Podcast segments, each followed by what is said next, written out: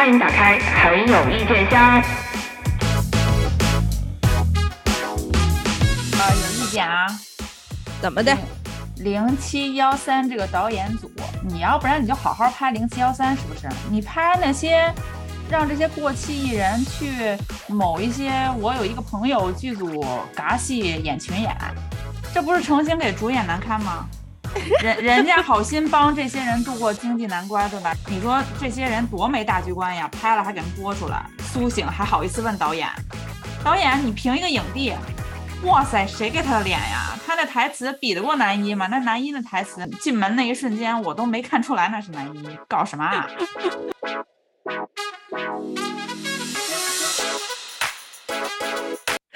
今天是直接点名说戏了吗？我有一个朋友剧组啊，大麦。哎呦，我觉得那个戏吧，就是他他可能就是网上播一播了，可能 卖卖吧，人家提前已经卖给平台了，所以就是卖多卖少吧，人家都都已经拿了钱了。对，咱们的祝福也不管用。嗯，就是剧还没拍完，怎么卖给平台呀？哎呀，你这你就不知道了。这个卖剧这个东西吧，你知道期货是个什么概念吧？期货就是你手上没货，你也可以买卖呀，对吧？剧呢，尤其是国内的好多这个影视剧的生产，它基本上，你看啊，就是就是这个就得从头从头说起了。我感觉这这个话匣子一打开，我可能这期两期三期都打不住，就是。你看，你开你开拍之前，你总得把钱都凑到位了，你才能开这个拍吧？要不然你所有的设备、员工工资，你拿什么钱给人家付呢？你的资金如果没有到位的话，任何一个剧组是不可能开工的。当然，有一些个别的人家也是属于用爱发电、凭感情，对吧？为艺术献身那种，那那是少数案例。但是，一般的像这种商业剧，你提前都得要把资金到了位才能开机，至少要到一部分一部分的位。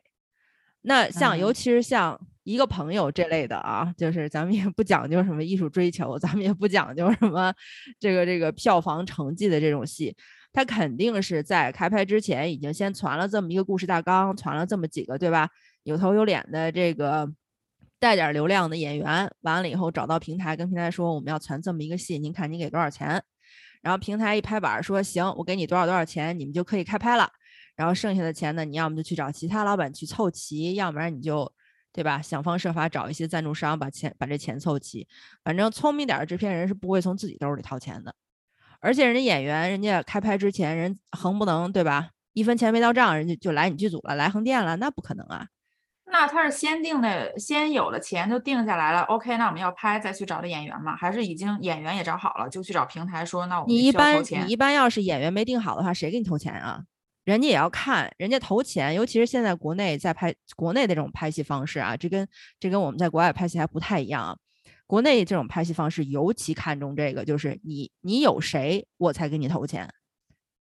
而且你有谁的这个，对你有谁这个前提是，比如说咱要是一正经电影、正经电视剧，你有谁？比如说你有一些特别大牌的、演技特别过得硬的那些演员，人家看哦，你是有票房号召力的，那我冲着你的演技，我冲你的资历，我给你投这个钱。那有一些呢，对吧？咱们相对年轻一点的演员呀，或者说咱们从其他途径上来的演员，咱可能演技没那么扎实，但是咱对吧，自带流量啊，那这公司就会告诉你说，我们请的是某位某位老师，这位老师自带多少多少流量，对吧？他的数据怎么怎么样，人家就就可以告诉你这个戏一上线多少天多少天之内播放量能多少，或者说给你带来流量是多少，这些数据都摆在投资者面前、平台面前，人家才肯说行，那这这个投资是划算的。那要照你这么说的话，这个我有一个朋友，这个剧这平台方很用爱发电呀。这男一我 也没看出带什么流量啊。我跟那就是你孤陋寡闻了，不是？我看的 时候，我唯一感觉就是这部戏真有良心，没有说这个男一是一个迷倒众生的天下第一美男，因为他是个古装嘛。你看最近我很担心他说你看最近的，对，你看最近的古偶都。成什么程度了？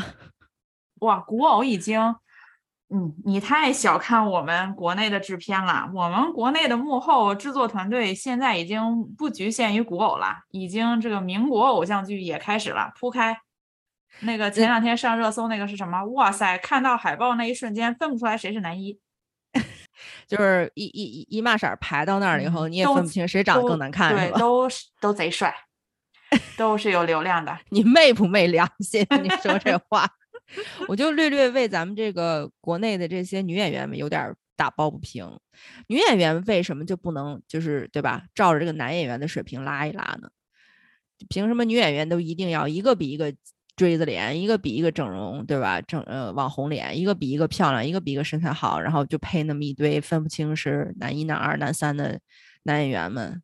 咱们也有啊，女演员大宝贝鞠婧祎，那那人家长哎长得可挑不出来，你别说她其他了，对吧？演戏啊，对吧？这个这个肢体台词啊什么这些咱不说，但人家这脸，你甭管人是先天后天的吧，人这脸肯定跟那些 古偶 男一男二那不能比，人家的脸是过得硬的，这确实得说实话，这个对，这倒是，嗯这只能说，可能是我们的男演员矬子里就不好拔出将军，那就从矬子里拔出一个个儿稍微高点儿的，演一下第一美嗯男。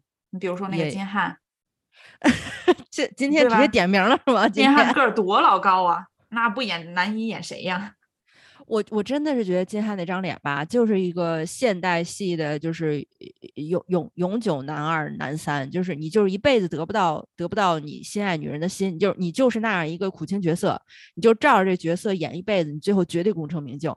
干嘛呀？非那么不自量力，非去演男一去？你你就不是那张男一的脸呀？我就说像你这种观众就是太挑剔。你说演员多么高危职业呀！之前张雨绮老师也发过，对不对？嗯你又有可能加班儿，你又有可能像这这剧组，我有一个朋友，我都被道具老师的关怀、关怀群众演员的生命安全，哇塞，感动的痛哭流涕的。这演员还有可能拍个戏食物中毒呢。就是确实作为一个对吧，在在海外做从事制片工作小十年的一个 一个一个对吧？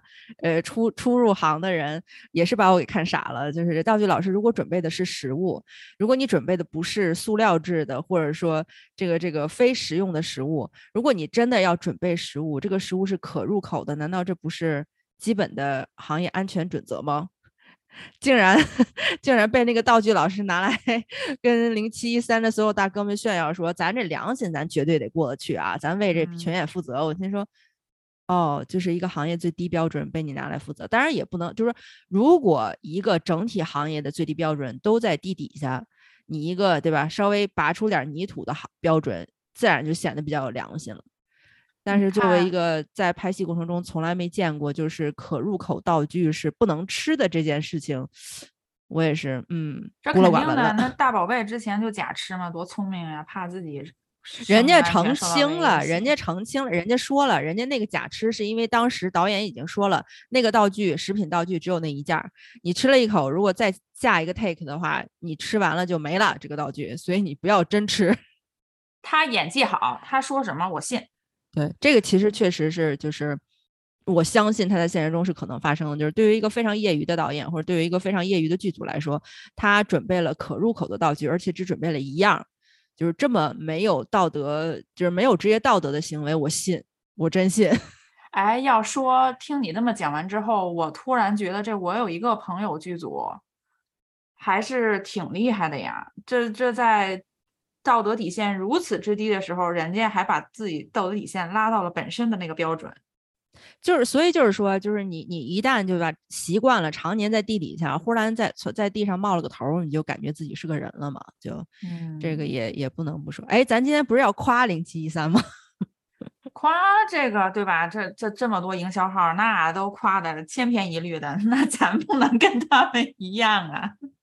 哎，不得不说，我们虽然剧拍的不怎么样，可是演嗯员们也意识到了自己的职业可能是高危，又有税务部门盯着。现在咱们就是集中力量嘛，都搞综艺嘛。嗯嗯，对你。看我们的综艺节目，这家伙百花齐放的。我是真的没想到零七幺三就是他他他账户行凶这么多年，翻身是靠这样一个综艺翻身的。就从那个欢迎光临蘑菇屋那一季开，那那两集开始，就让人感觉啊、你们居然还能再回来。说到那零七一三的团综，我是真的真的是有被惊喜到。零七一三，就是更让人就是一边惊喜一边惋惜的是什么呢？就是你们真的是就是为综艺而生的，就是你们真的豁出去不要脸了，然后拍出来这么好笑的综艺，但是你们为什么要有音乐梦想呢？就是可不可以专心搞综艺？这内娱的综艺真的已经烂到就需要你们几个胡咖来拯救了。你们先把音乐放一放，可不可以？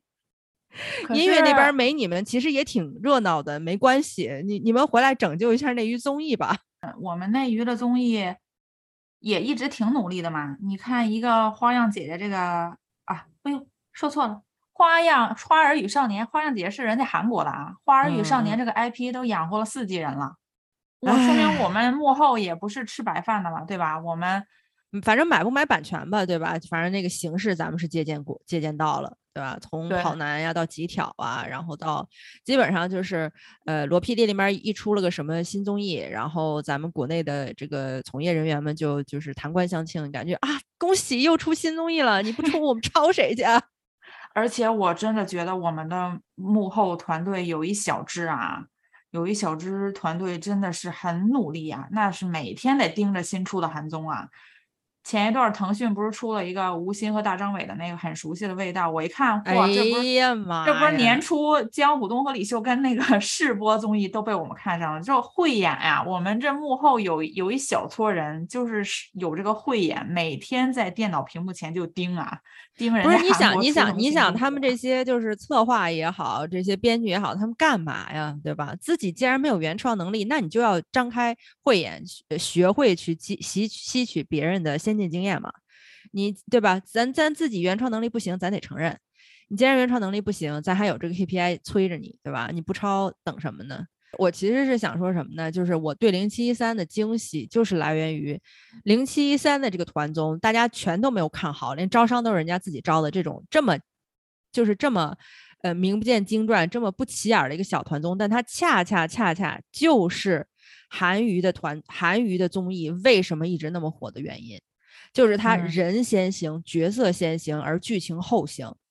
这这这里边这几个人，每个人都有一个特别特别鲜明的角色特征，而且每个人他自己的这个动机、人物动机都不是他需要设定的，编剧给他写好那些人物动机。每个人都有自己非常丰富的这个人生经验，对吧？有的是离了婚了的，有的是这个就是全团最糊的，有的是当年的老大，但后来一直对吧？就是这个境遇不是很好的，然后默默无闻的，然后还有一个是这种对吧？有一点点暴力倾向在身上，但是这么多年一直就是。先于所有娱乐趋势，写什么不红什么，然后十年之后又红了的，就是每个人他身上有一个特别鲜明的特色，而这些特色是剧本是传不出来的。然后这几个人在团综的过程中，没有任何偶像包袱，没有任何流量包袱，没有任何平台和投资商告诉他们你们必须演成什么样子，他们恰恰是发挥了自己身上的这些特色，然后。呈现了一个让我们看起来非常自然的互相互动的这么一个综艺。那你这么说的话，就也是因为我们还是说我们综艺这个水准也是在地底下呀？那我从来没有否认过这件事情。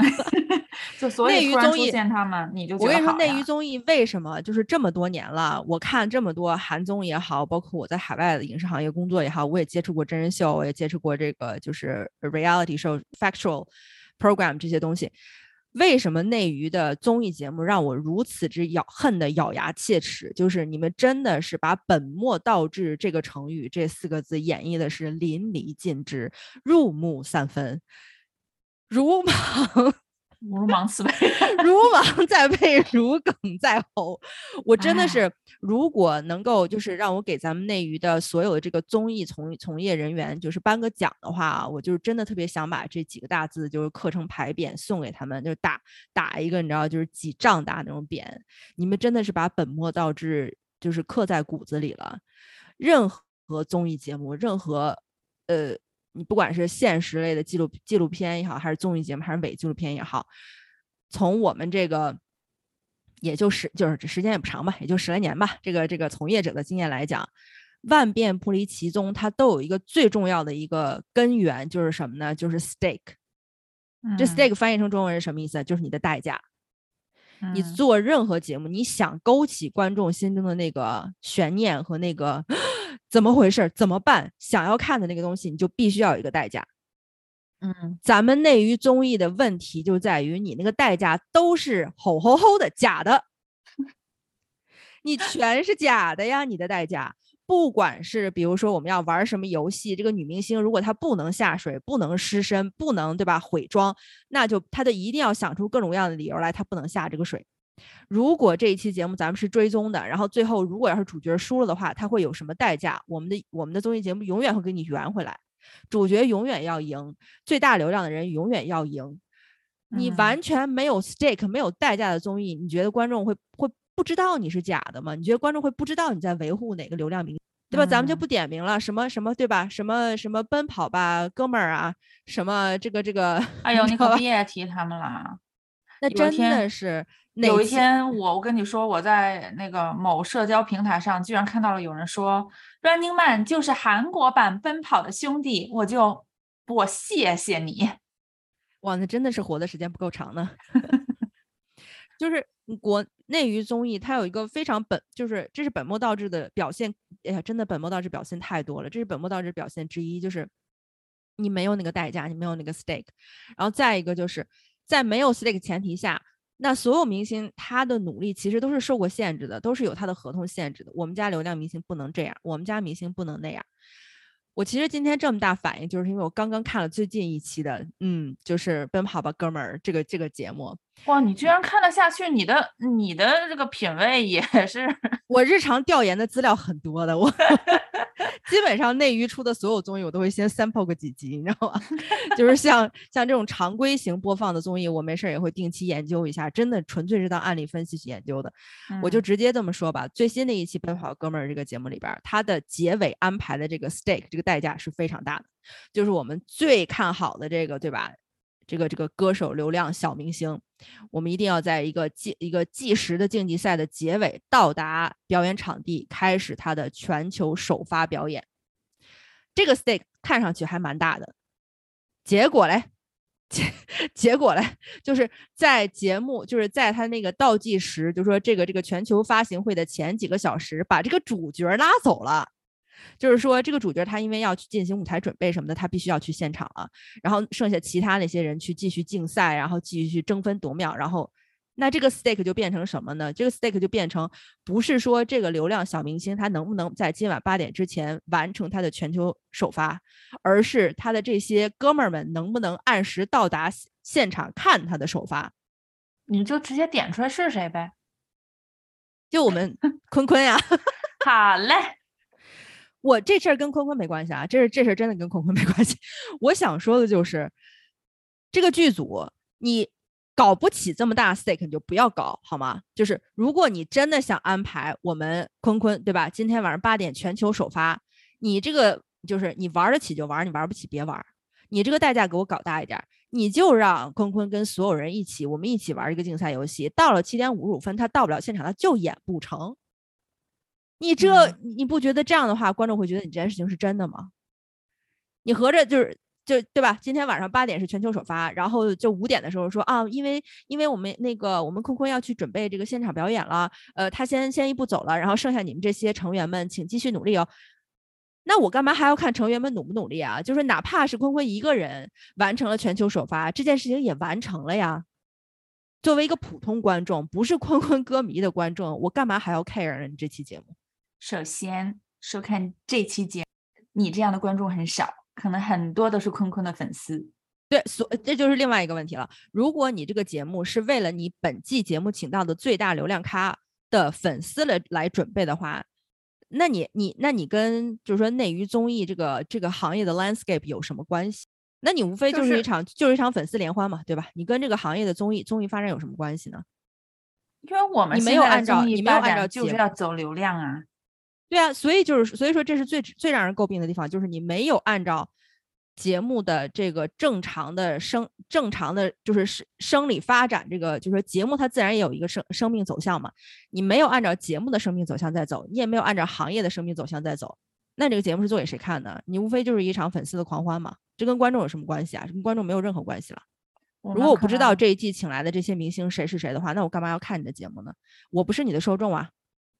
我觉得也有可能，他们是做给自己看的，是不是？演员在演综艺节目里都演技得到了历练，这编剧也都一个个把人设编得炉火纯青的，这对自己他们自己可能看着是很满意的，satisfied。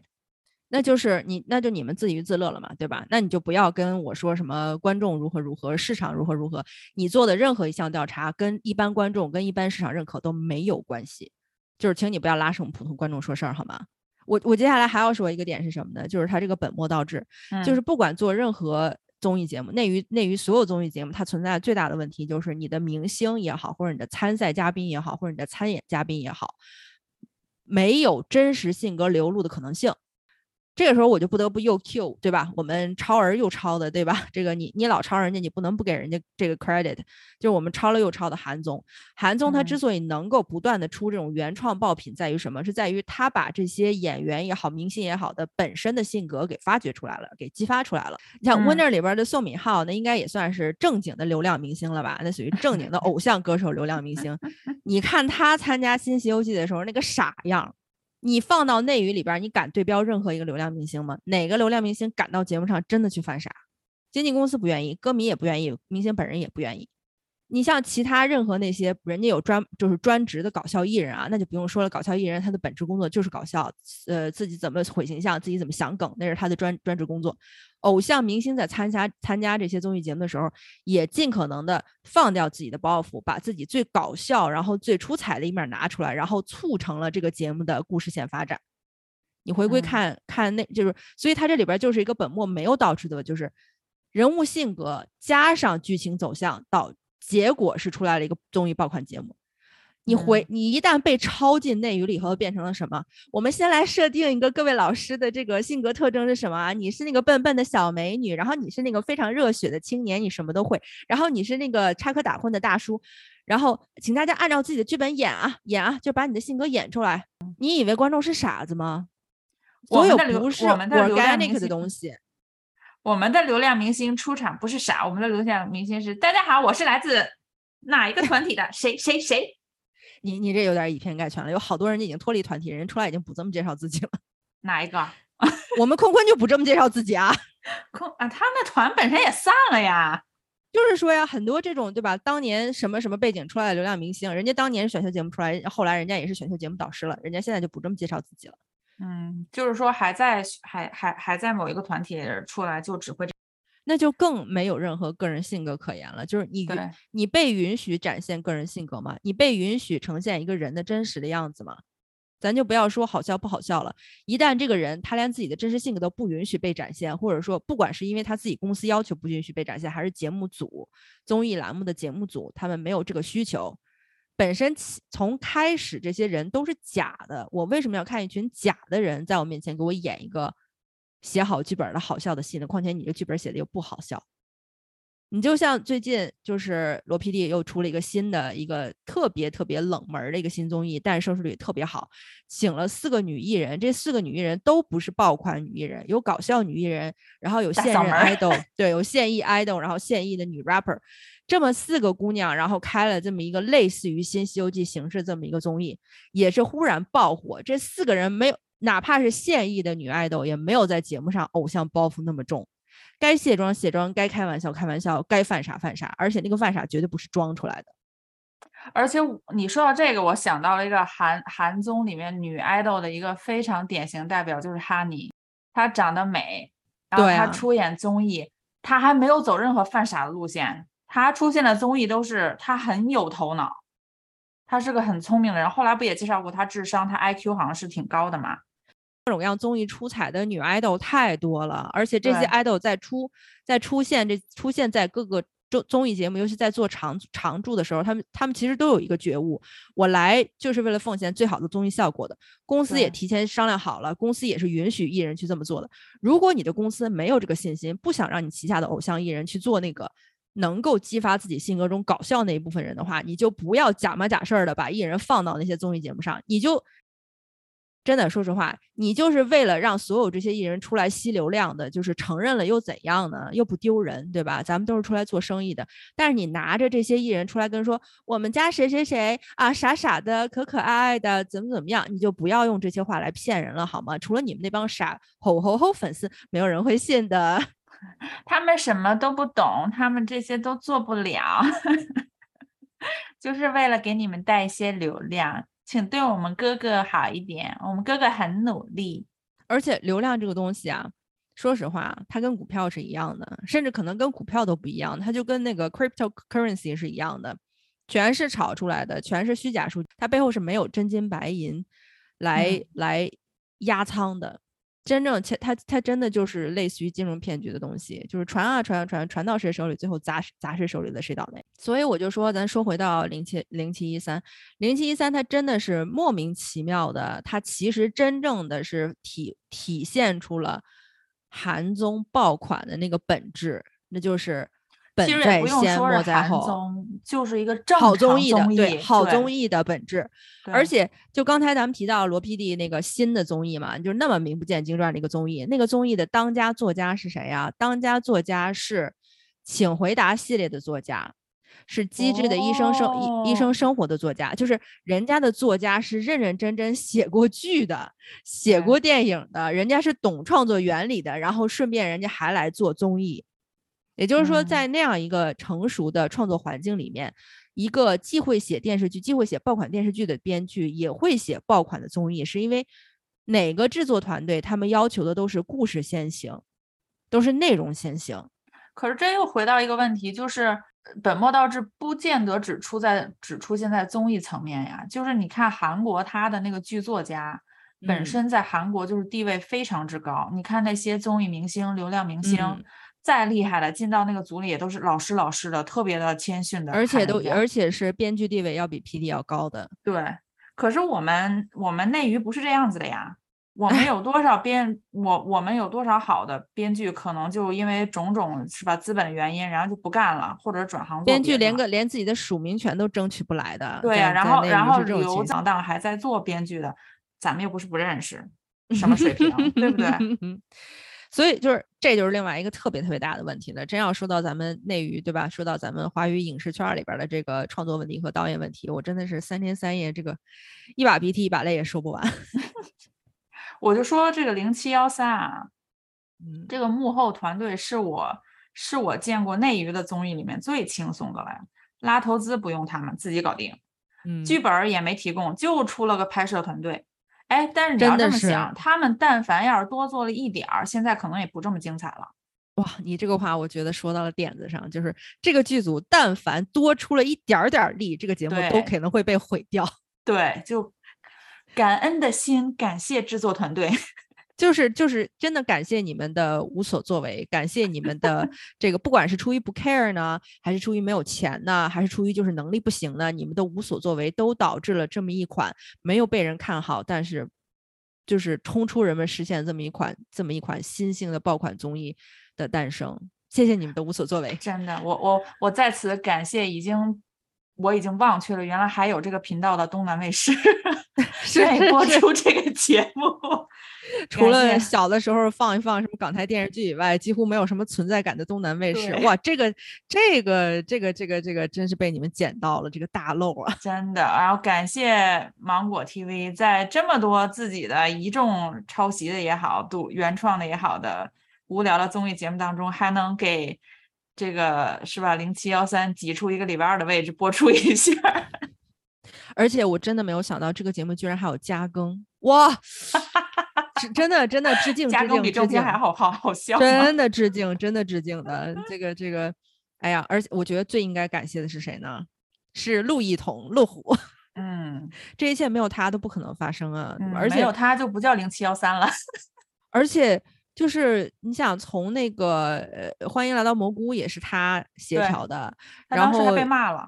对，然后出彩儿的那个对吧？就是客串某个剧组也是他协调的，真的哇，陆一统真的你不要干歌手了，去当一统吧，真的，你就全职给这几位当经纪人好了，真的。我我那天想啊，就是我们的综艺，哎，其实我应该讽刺的说，但是我就直接说好了，嗯这款综艺还有一个爆点，就是因为它是我看过的综艺里面所谓的明星艺人和素人结合的最自然的一一一款节目，嗯，完全感受不到任何的做作，或者是素人见到艺人那种，你知道两眼发光，你你是艺人，我就应该恨不得把我们家所有的好吃什么都倾囊奉献出来。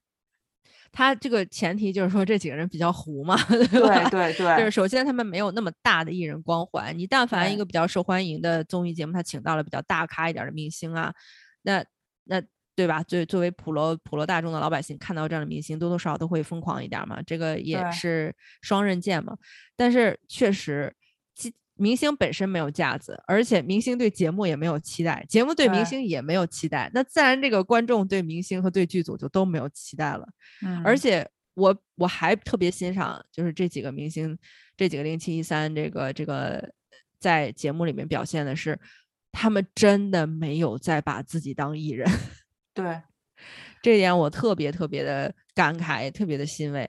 任何一个节目，你出演节目的时候，你是以内容或者说你是以呃效果为先，然后你的身份为后的话，节目多多少少都会出现一些比较让人惊喜的效果。但是你纵观其他的任何一个线上的这些收视比较好的，或者说流量数据比较好看的综艺，几乎没有一个艺人没有把自己当艺人看。而且他们还有一个优点，就是基于这个没有把自己当艺人看这个基础之上，这个综艺到目前为止也没有像以往的任何一个综艺，就哪怕是一个户外像奔跑吧户外闯关的这种综艺节嗯目，嗯，竞争类的综艺节目，到最后一定要把它升华到歌颂这个艺人今天一天过得有多么的不容易。我为什么嗯要去嗯歌颂一个艺人过得有多么不容易？他过得再不容易，他挣的也比我多呀。对呀、然后这个里面就是你，你即使看到他们参演那个群演，后来苏醒说那一番话也好，就就是正嗯常的，他就是在乎，他挣的也比那个群演挣得多。对对，没错，是这样的。而且就算王栎鑫，他现在是个群演，他以前在剧组里跟那个就是偶遇的那个群演的地位也是不一样的呀。那可不嘛，然后就就感觉这个是一个正常的，就是我我们不要去吧，为什么要去歌颂一个艺人？他对社会有什么重大的贡献？最后一定要去歌颂他？我觉得就是内娱的综艺也好，各种各样的节目也好，就我希望大家能够更实事求是一点儿。就是我们都知道明星挣钱是多么疯狂的程度，对，罚税都是以亿为单位罚的，他们平时的收入呢，我们就可能平凡人没法想象的。当我们在节目上面刻画一个年收入是千万上亿的人的时候，我们可不可以大家诚实一点儿？他的生活就是那个样子，我们对吧？我们现在市场环境是这个样子的，我们也明白，艺人挣的确实就是很多，而且也艺人这种工作，他也是就是不可能是一辈子的保障嘛，他可能就这两年他能挣这么多，他自然而然就会去接各种各样的工作，让自己继续保持这个收入。那我们就不要把它刻画成一种什么任劳任怨啦、辛苦啦，手上磕破了都马上去医院，要不然就要死的这种。就是我们知道他挣多少钱，我们也知道他受多大的苦，就请你不要刻意渲染任何一方面了，好吗？谢谢。是的，还有就是，我们能不能脑回路稍微正常一点儿？你看这个 零七幺三，对吧？帐篷盖不好，风太大，那我们就去住酒店，这个是正常的脑回路吧？对吧？呀我盖不好帐篷，我去住酒店，我为什么一定要冒雨在那里盖帐篷？体现出哇，我好不容易啊，我们好辛苦啊，我们大家齐心协力盖好了一个帐篷。我感觉你在内涵另外一个综艺，哎 是的，我在内涵《花儿与少年》第四季，谢谢。真的本身露营是一件开心的事情，或者说作为剧组，他是想整人的一件事情，不管是开心还是整人，他都有一个度吧。就是如果当天的形形式就是咱们开心也开心不了了，整人也达不到效果了，那咱们就可不可以 move on 到下一个就是准备的方案，就是备用方案上。对，就是他，他让这些人开心也好，或者是他要整这些嘉宾也好，他的目的都应该是让坐在镜头前、电视机前的我笑。没错儿，这些这些剧组，我觉得这些剧组他们在本末倒置的基础之上，又特别喜欢自我感动，特别喜欢互相感动。就是观众你们感没感动没感动我不知道，反正我们剧组人员感动了，然后明星也感动了，就是大家感觉哇，我们今天哇好棒死了，好棒好棒。然后所有人的那种特别心满意足的，然后该收钱收钱，然后该对吧？该填坑填坑回家了，然后就是 leave us all confused。然后对于所有的观众来说，尤其是不是某位明星的粉丝的观众来说，就是嗯嗯，就是你想表达一个什么？这些幕后的老师们，对吧？咱们稍微走一下脑子，你没干过工作，你没有你没有过任何职场经验就罢了，你稍微生活常识也应该有一些吧。就是你们创作这些东西的时候，你们你们稍微过一下脑子，就是正常人如果遇到这种情况会怎么做，你就按这个走。因为明星他说到底也是个人，他没有不正常。我觉得，嗯，我们内娱的这些策划老师们可能恰恰就是没有这个东西，脑子。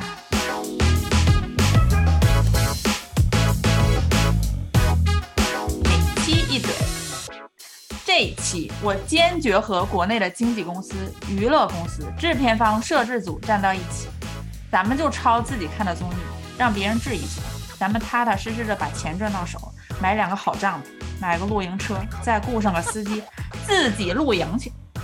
再不济，咱们登陆元宇宙也不拍了，咱买点 QQ 币，把 QQ 空间装饰起来，对吧？以后咱们就带着美好的 QQ 空间奔向元宇宙了。